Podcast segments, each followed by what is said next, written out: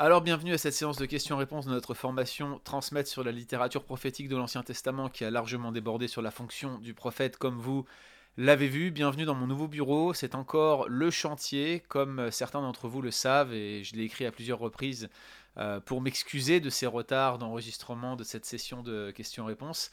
Eh bien, euh, nous venons de faire le grand saut de l'Atlantique avec euh, ma petite famille, puisque nous nous, réinstallons plutôt en Europe. Hein. Je suis d'origine parisienne et je retourne à Paris.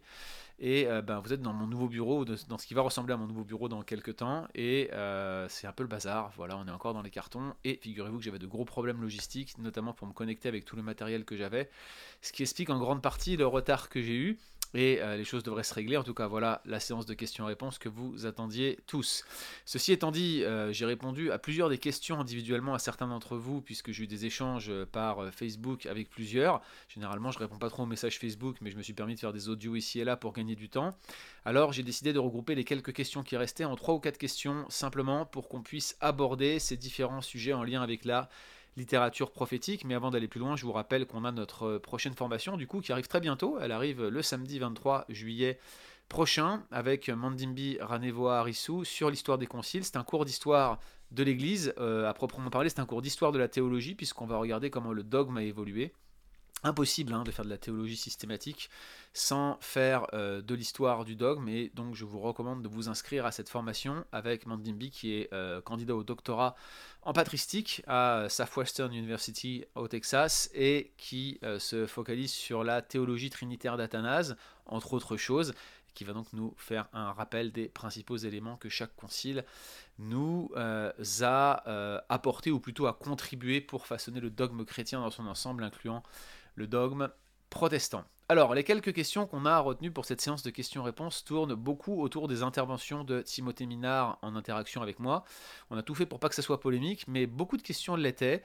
Certains étaient assez peu satisfaits de ce que Timothée avait dit, d'autres m'ont reproché mon manque de punch, comme si euh, j'aurais dû aller me battre avec mon ami Timothée.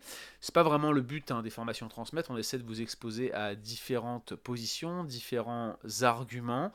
Et le but était essentiellement que vous puissiez avoir différents sons de cloche et plutôt essayer de voir ce qui, reste dans les limites du raisonnable en matière de, euh, de contenu de la prophétie. Alors, une première question peut-être euh, qui est revenue à plusieurs reprises, euh, une question autour des clarifications par rapport à nos divergences avec Timothée, parce que c'est vrai que ce n'était pas forcément évident euh, ce qui finalement séparait la position de Timothée sur la prophétie, le continuationnisme, et la mienne, le cessationnisme. Bah, tout simplement, ce qui les sépare, c'est la nature de ce que l'on appelle prophétie. Pour Timothée, il y a euh, une prophétie qui est beaucoup plus large que ce que moi j'entends par prophétie.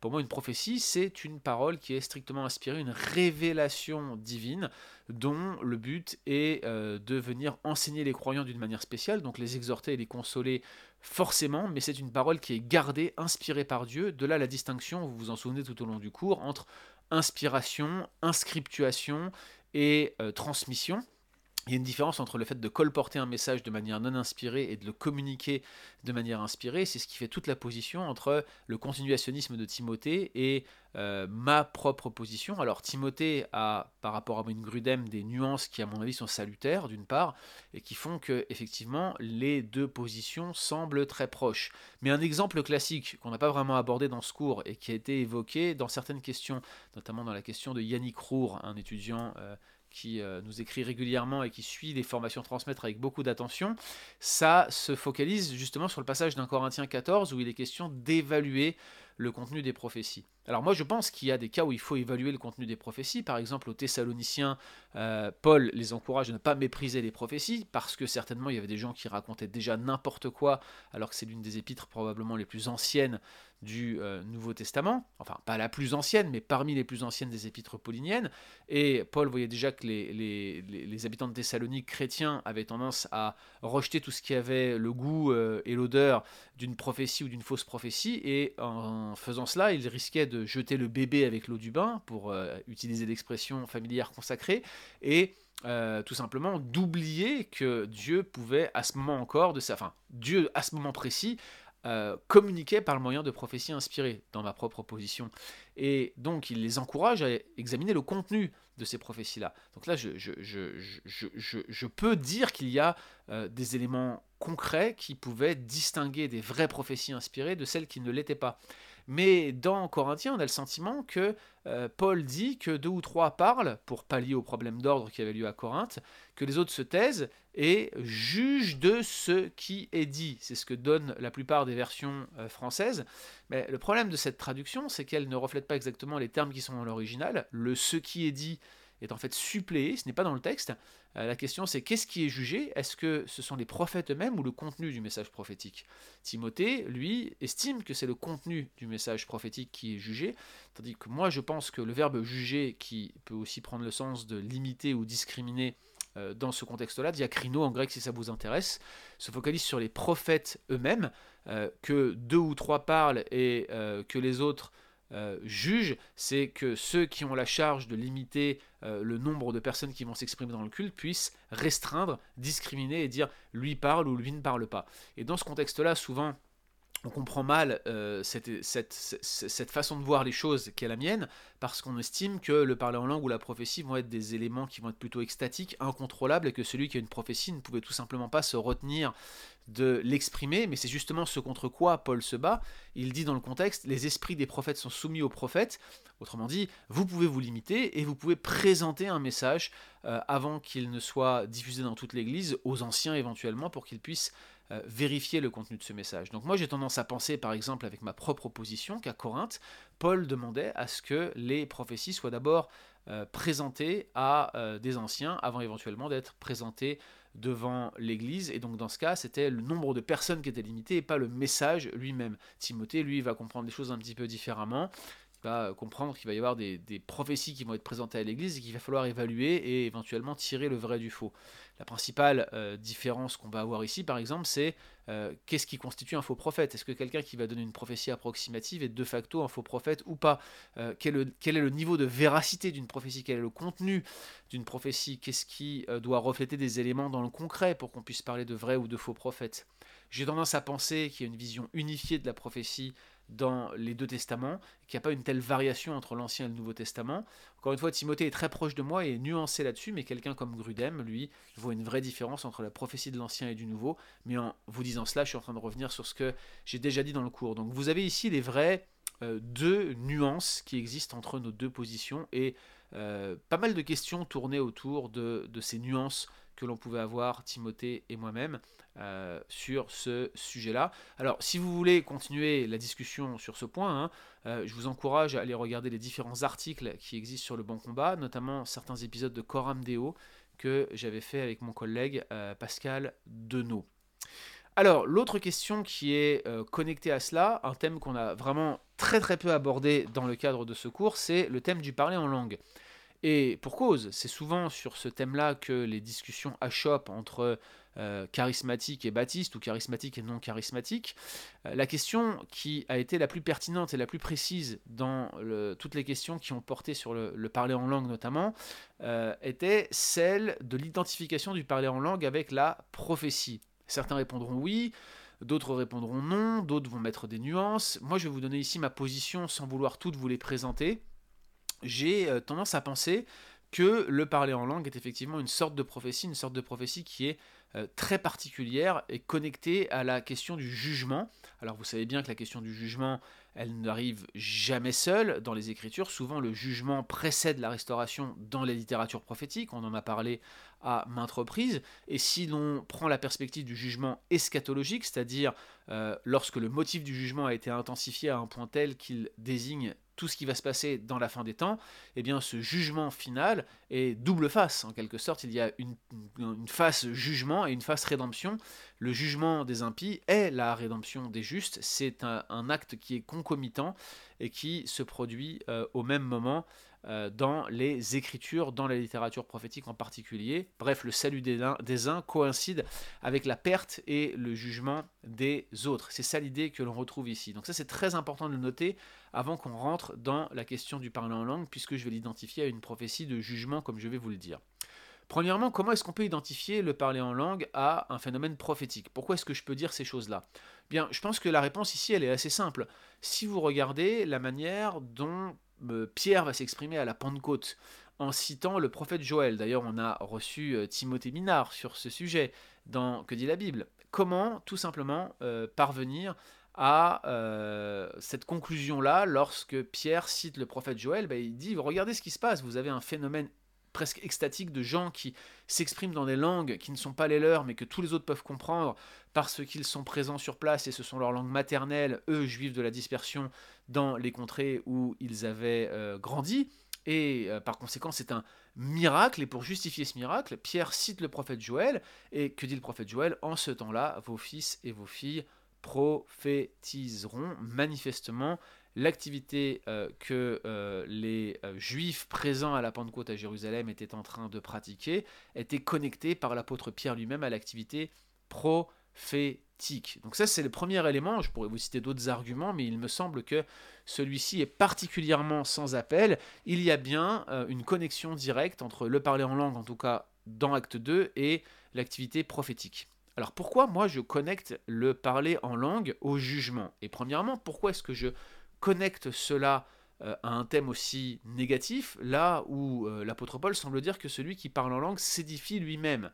Alors je vais répéter ce que j'ai déjà dit dans un épisode de podcast qui s'intitule, je crois, euh, Que veut dire Paul lorsqu'il dit que celui qui parle en langue s'édifie lui-même? Vous regarderez dans le moteur de recherche, vous tapez simplement parler en langue dans Le Bon Combat ou dans calvini.st ce que j'avais dit à ce moment-là, c'est tout simplement que Paul pratique ici l'ironie à haute dose dans l'ensemble de l'épître aux Corinthiens, mais dans 1 Corinthiens 12-14 en particulier. Il y a une vraie volonté pour Paul de souligner l'unicité des dons et de montrer qu'aucun don ne doit être pratiqué pour soi-même. Et ici, il y a euh, un élément satirique euh, de la part de Paul. Il dit celui qui parle en langue s'édifie lui-même, celui qui prophétise édifie l'Église. Et donc ce que Paul essaie de souligner, c'est bah, finalement arrêter de faire les choses qui ne vont vous édifier que vous-même, euh, est-ce qu'il est en train de dire que réellement le parler en langue édifie ou est-ce qu'il est ironique? La question se pose, je pense dans le contexte qu'il est ironique, mais je ne crois pas ici qu'on puisse simplement dire que le parler en langue a pour but que chacun s'édifie lui-même dans son coin. D'ailleurs, cette interprétation, je pense, pousse à l'individualisme et reflète d'une bien mauvaise manière certaines euh, tendances qu'on voit dans l'Église d'aujourd'hui, mais là c'est un autre débat, n'est-ce pas? Donc, euh, je, ne crois pas qu'il faille considérer simplement sur la base de versets comme celui-ci le parler en langue positivement. Par contre, je pense qu'il y a une vraie connexion entre le parler en langue et le jugement. La raison est la suivante, c'est que le premier phénomène, première occurrence de parler en langue que vous retrouvez dans la Bible, eh bien, euh, c'est la dispersion euh, des peuples à Babel avec des langues étrangères qui sont parlées par les uns et par les autres comme un signe de confusion qui est placé sur euh, tous les peuples, à l'exception peut-être d'un seul qui va être suivi finalement par le narrateur, c'est la descendance qui va nous amener jusqu'à Abraham, et on commence ainsi l'histoire des patriarches. Et l'idée de peuple aux lèvres obscures qui vont être ensuite une menace et un signe de jugement pour Israël, va être un peu euh, partout dans la littérature prophétique, notamment en Ésaïe, lorsqu'on annonce l'arrivée des Babyloniens, Ésaïe 28 en particulier. Et c'est là que ça devient vraiment très intéressant, c'est que l'apôtre Paul, pour justifier son discours sur le parler en langue en 1 Corinthiens 14, va citer Ésaïe 28, notamment quand il donne la citation, euh, ou qu'il introduit par euh, le fait de ne pas être des enfants sous le rapport du jugement, et il cite Ésaïe 28 en montrant que euh, finalement, eh bien, cette, affirmation-là, cette affirmation d'Ésaïe 28 va parfaitement de pair avec le texte, pardon, avec le développement qu'il est en train de faire dans 1 Corinthiens 14. Et si vous voulez tourner avec moi dans vos Bibles, dans 1 Corinthiens 14, il y a un exercice qui est très intéressant de faire lorsqu'on lit cette citation qui se trouve donc à partir du verset 21, mais si on lit au verset 20, je vais reprendre le passage en entier, c'est beaucoup plus simple. 1 Corinthiens 14, verset 20, Paul dit aux Corinthiens, Frères, ne soyez pas des enfants au point de vue du jugement, mais en ce qui concerne le mal, soyez des petits enfants. Pour le jugement, soyez des hommes faits. Et là, il cite la loi, clairement une citation d'Ésaïe plus loin, hein. c'est par des hommes d'une autre langue et par des lèvres d'étrangers que je parlerai à ce peuple, et ils ne m'écouteront même pas ainsi, dit le Seigneur. Je vous rappelle que dans le contexte, c'est un oracle, une annonce de la destruction par les Babyloniens. Verset 22, Paul continue. Par conséquent, les langues sont un signe non pour les croyants, mais pour les non-croyants.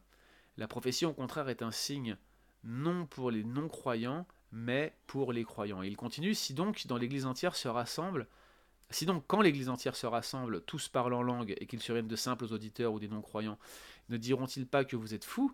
Mais si tous prophétisent, et qu'il survienne quelques non-croyants ou un simple auditeur, il est convaincu par tous et il est jugé par tous. Souvent ici, on passe un peu rapidement, mais si l'on considère que le parler en langue est un signe positif pour les non-croyants, eh bien la logique de Paul achoppe, parce que d'un côté, il dit le parler en langue est un signe pour les non-croyants, mais un peu plus loin, il dit si vous parlez en langue, les non-croyants vont venir dans l'église et ils ne vont rien comprendre à ce que vous dites. Alors quelle est la logique ici? Bien, tout simplement, si on considère le parler en langue comme l'annonce d'un jugement, comme un signe connecté à l'annonce d'un jugement, tout se règle. Oui, le parler en langue est un signe pour les non-croyants parce qu'il est un signe pour ceux qui refusent de croire, un signe pour ceux qui sont incrédules, un signe pour ceux qui refusent de se tourner vers Dieu. Par conséquent, lorsque vous parlez en des langues étrangères, dit Paul, eh bien, tous ceux qui sont non-croyants sont incapables de comprendre les oracles de Dieu et vous ne faites que les endurcir. C'est un signe qui marque l'endurcissement des peuples, comme c'était déjà le cas à Babel, comme c'est le cas en Ésaïe 28 en annonçant l'incapacité à entendre un message parce que c'est un peuple aux lèvres étrangères qui va venir proclamer un jugement de la part de Dieu en étant un instrument de destruction dans leurs mains. Et encore une fois aujourd'hui, Paul dit, regardez, vous pratiquez le parler en langue, qui est un signe prophétique de euh, jugement. Alors évidemment, cette interprétation classique de ce qu'on appelle parfois le cessationnisme n'est pas forcément populaire, et si on l'avait abordé avec Timothée Minard, nul doute qu'il aurait été en désaccord avec moi. Donc ça vaut le coup, euh, si vous voulez creuser davantage, d'écouter les, différentes parties du débat à ce sujet-là. Là encore, on a des podcasts et des coram deo qui pourront vous y aider. Mais traitons simplement d'une objection qui est la plus courante lorsque je fais euh, ce style de développement. On me répond régulièrement, bah oui, mais dans ce cas, pourquoi est-ce que la Pentecôte est perçue aussi positivement de la part des Juifs qui étaient rassemblés à Jérusalem. Mais le miracle euh, de la Pentecôte, c'est non seulement que euh, des Juifs euh, voient toutes ces langues de feu qui se déposent sur les apôtres et qu'ils se mettent à parler diverses langues, mais c'est que la multitude du monde entier est présente à ce moment précis et puisse comprendre qu'il y a un phénomène de ce type où certains sont capables de parler des langues différentes. Comme je le disais au tout début du traitement de cette question, il y a dans toute forme de jugement un aspect rédemptif, surtout lorsqu'on parle du jugement eschatologique. Il y a véritablement un double aspect. Il y a le jugement de ceux qui sont incapables de croire, incrédules, et puis il y a la rédemption de ceux qui sont des élus, de ceux qui sont des véritables croyants. Or, qu'est-ce qui se passe à la Pentecôte? Les gens sont là et finissent par entendre les, les paroles merveilleuses dans leur propre langue, parce qu'ils sont là tous ensemble et qu'ils sont toute la multitude et que toutes les langues sont représentées, ce jugement s'avère à ce moment précis être une euh, porte ouverte à la grâce. Et qu'est-ce qui se passe dans la suite du récit?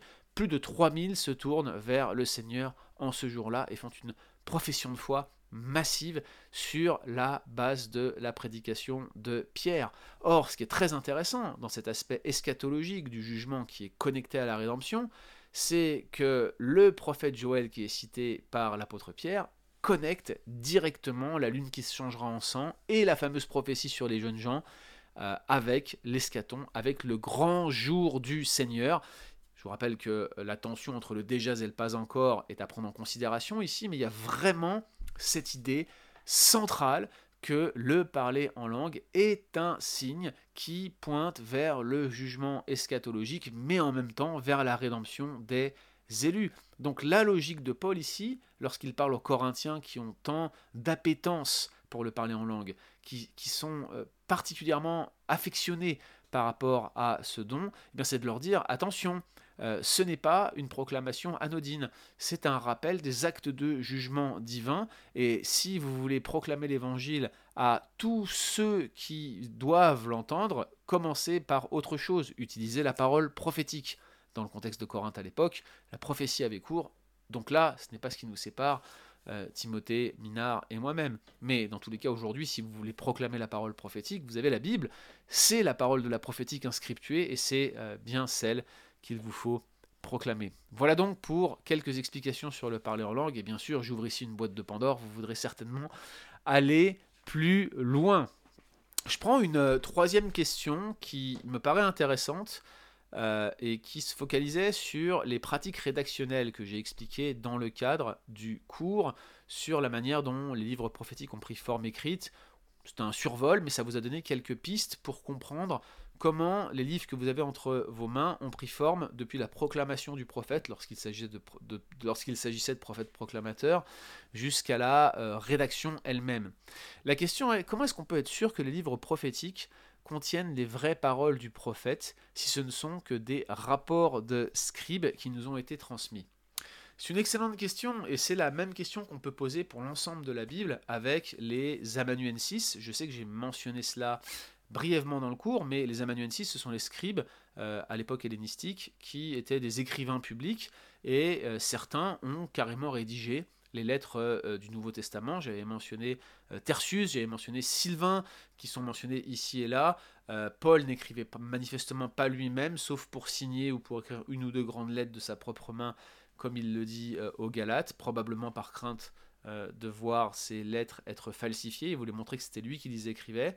Mais il y avait bel et bien des scribes, des écrivains publics qui écrivaient pour les apôtres ou pour les gens inspirés, même dans le Nouveau Testament.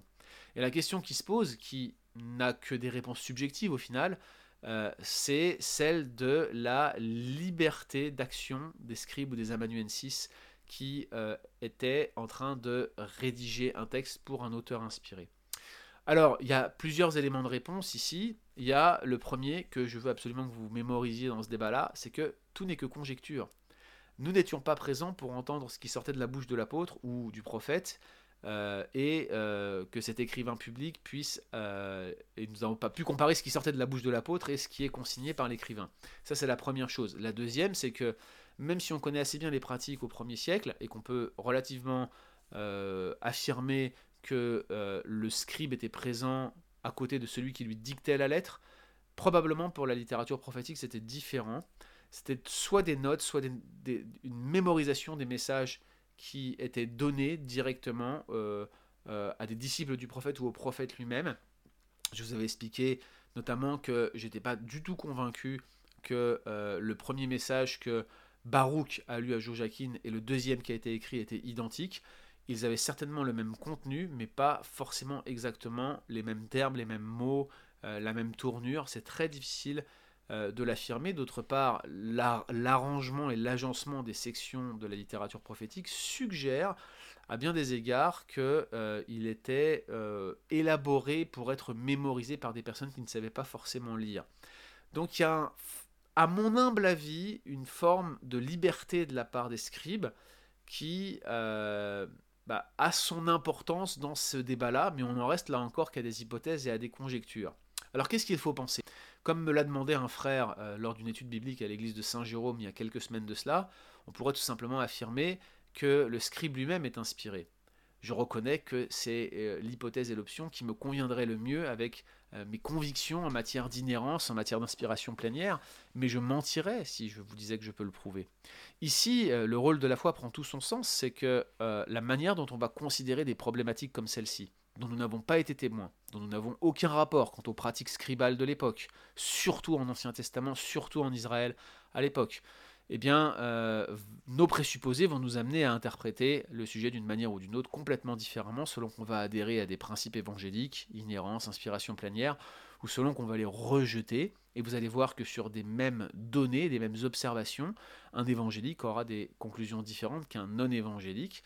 Le tout est de reconnaître nos présupposés et euh, de les avouer ou de se les confesser à soi-même pour pouvoir être dans, au moins reconnaître qu'on est dans une démarche parfois qui peut être euh, fidéiste. Pour ma part, je n'ai pas honte de l'affirmer sur ce point précis. J'essaye de fuir au maximum, euh, le plus que je peux, les convictions fidéistes, c'est-à-dire que j'essaye de les enraciner dans des, éléments démontrables. Mais ici, vous voyez, je n'ai aucun moyen de dire lui est inspiré, lui ne l'était pas, ou lui a été inspiré, puis le scribe a écrit les paroles de quelqu'un d'inspiré, mais Dieu l'a gardé d'une manière spéciale parce qu'il euh, gardait les éléments de la personne qui était inspirée. On pourrait lister euh, un ensemble d'hypothèses et montrer tous les cas de figure possibles. Je pense que c'est faisable, mais en tout état de cause, retenez qu'on en est réduit à des conjectures et à des hypothèses et qu'il est très difficile d'aller euh, beaucoup plus loin. Une dernière question sur laquelle je n'ai pas de réponse toute prête, ni ferme, ni forcément longue, parce que j'ai pas tenu à aller faire des recherches spécialement pour y répondre. Il y a une raison pour cela, c'est qu'il y a des sujets, lorsque vous y mettez la main, euh, c'est comme une machine, ils vont vous broyer la main et vous y attirer tout entier.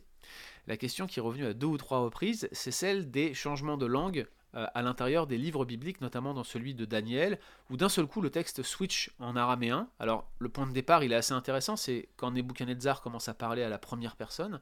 Je crois que c'est Daniel 2.7, mais vous vérifierez parce que je vous dis cette référence de tête. Donc, s'il vous plaît, vérifiez que je ne vous dis pas de bêtises, mais quand Nebuchadnezzar commence à parler à la première personne, c'est là que euh, le texte switch en euh, araméen. Et euh, c'est beaucoup moins évident sur le pourquoi il repasse en hébreu ensuite. Alors de multiples hypothèses ont été avancées, j'en avais entendu certaines lorsque moi-même j'ai étudié le livre de Daniel en cours, livre dont je ne suis pas spécialiste du tout. Et euh, j'ai fait exprès de ne pas vouloir aller regarder les différentes hypothèses parce que je suis convaincu que vous êtes capable euh, de le faire. J'ai voulu m'épargner beaucoup de mots de tête et surtout parce que je pense que sur un sujet comme celui-là, là encore, nous n'allons euh, pouvoir fournir que quelques conjectures. Il semble évident que c'est connecté avec Nebuchadnezzar en tant que personnage en particulier.